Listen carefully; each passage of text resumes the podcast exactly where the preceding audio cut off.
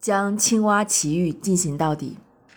诚实的问一下自己：我在什么情况下其实就是一只青蛙？我究竟害怕什么？我究竟在顾虑什么？是我的羞耻心吗？还是我的关系恐惧症？一只青蛙该如何来配我呢？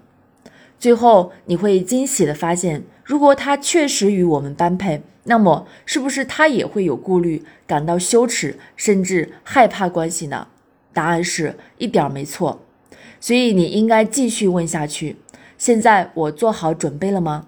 跟另一只青蛙一起，一步一步地卸下我们向外界所展示的光鲜面具，从而穿过我们内心的恐惧，去承受日常生活下的压力与羁绊，真正投入到生活中去。